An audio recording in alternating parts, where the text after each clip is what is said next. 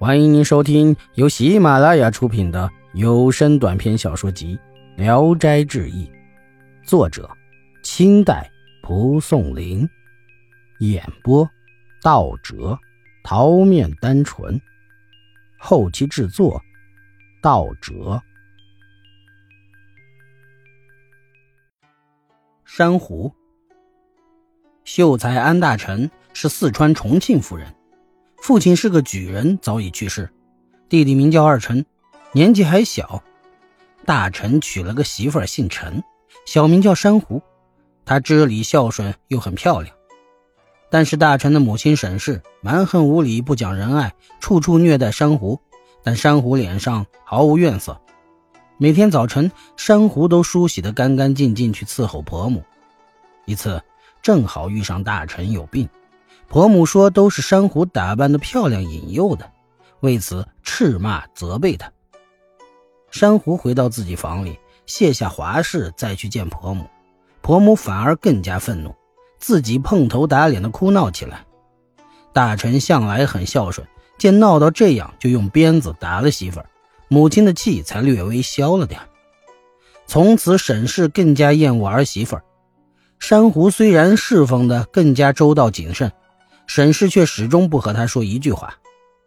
大臣知道母亲生妻子的气，就躲到别处去睡，表示和妻子断绝关系。过了很长时间，沈氏到底也不痛快，成天的指桑骂槐，意思都是在骂珊瑚。大臣说：“娶媳妇儿就是为了伺候公婆，像现在这个样，还要媳妇儿做什么？”于是写了休书，叫了个老妇人把珊瑚送回娘家。刚刚出了村子不远。珊瑚就哭着说：“当个女人做不好媳妇，被人休回家，有啥脸去见爹娘？还不如死了算了。”说着，从袖子里抽出一把剪刀，刺向自己的咽喉。送他的老妇人急忙抢救他，鲜血从伤口冒出来，染红了衣襟。老妇人把珊瑚扶到了大臣的一个同族婶子家。大臣的这个婶子王氏守寡独居，就把珊瑚收留了。老妇人回到家，大臣叮嘱她要瞒着这事儿，但心里总是怕被母亲知道。过了几天，大臣探听到珊瑚的创伤渐渐好了，就来到王氏门上，让他不要收留珊瑚。王氏叫他进屋，大臣不肯进去，只是很气盛的要赶珊瑚走。不一会儿，王氏领着珊瑚出来见了大臣。就问他说：“珊瑚有什么过错？”大臣责备他不能伺候婆婆。珊瑚默默的一句话也不说，只是低头呜呜哭泣，泪水都成了红色，白衣衫也染红了。大臣见状心酸，话没说完就扭头走了。又过了几天，大臣母亲已经听说了这件事气冲冲的跑到王氏门上，说了很多难听的话，谴责他。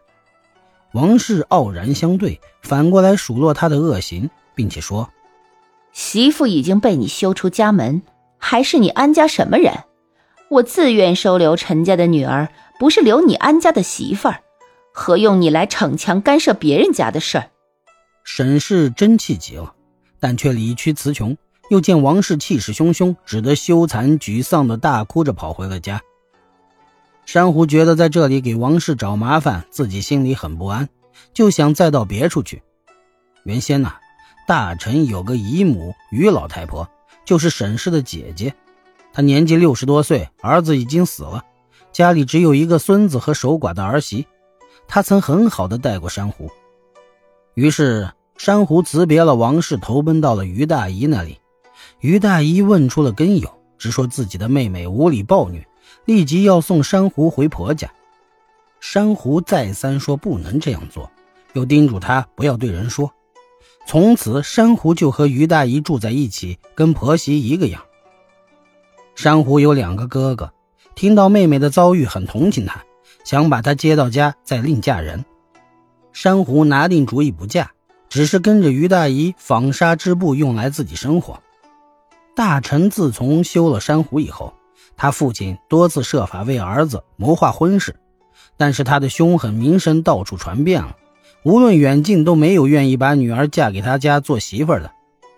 过了三四年，大臣的弟弟二臣渐渐长大，于是先为二臣完婚。二臣的媳妇儿叫臧姑，性情骄横凶暴，言语尖刻，不讲情理，比她的婆婆沈氏还厉害几倍。婆母有时怒气刚刚表现在脸上，臧姑马上就怒骂出声相还。二臣又生性懦弱，不敢袒护自己的母亲，于是沈氏的威风顿减，再也不敢冒犯臧姑，反而看着脸色笑着逢迎她。就是这样，也还得不到臧姑的欢心。臧姑使唤婆母像奴婢一样，大臣又不敢出声，只好自己代替母亲干活，洗碗、扫地之类的事儿都自己干。母子二人常在无人处面对面的偷偷掉泪。过了不久，沈氏积郁成疾，身体虚弱的下不了床，大小便翻身都需大臣伺候。大臣白天黑夜不能睡觉，两只眼睛都熬红了。他弟弟二臣来替他伺候一下，可二臣刚进门，臧姑就把他叫了回去。大臣于是跑去找于大姨，希望他能来看望陪伴母亲。进了姨家的门，大臣对着姨母边哭边诉苦。他苦还没诉完，珊瑚掀开帘子出来了。大臣羞愧极了，停住身就想走。珊瑚用两只手插住了门口。大臣窘极了，从珊瑚的腋下冲出去，跑回了家，也没敢把这事儿告诉母亲。本集演播到此结束，谢谢大家的收听，喜欢请点赞、评论、订阅一下。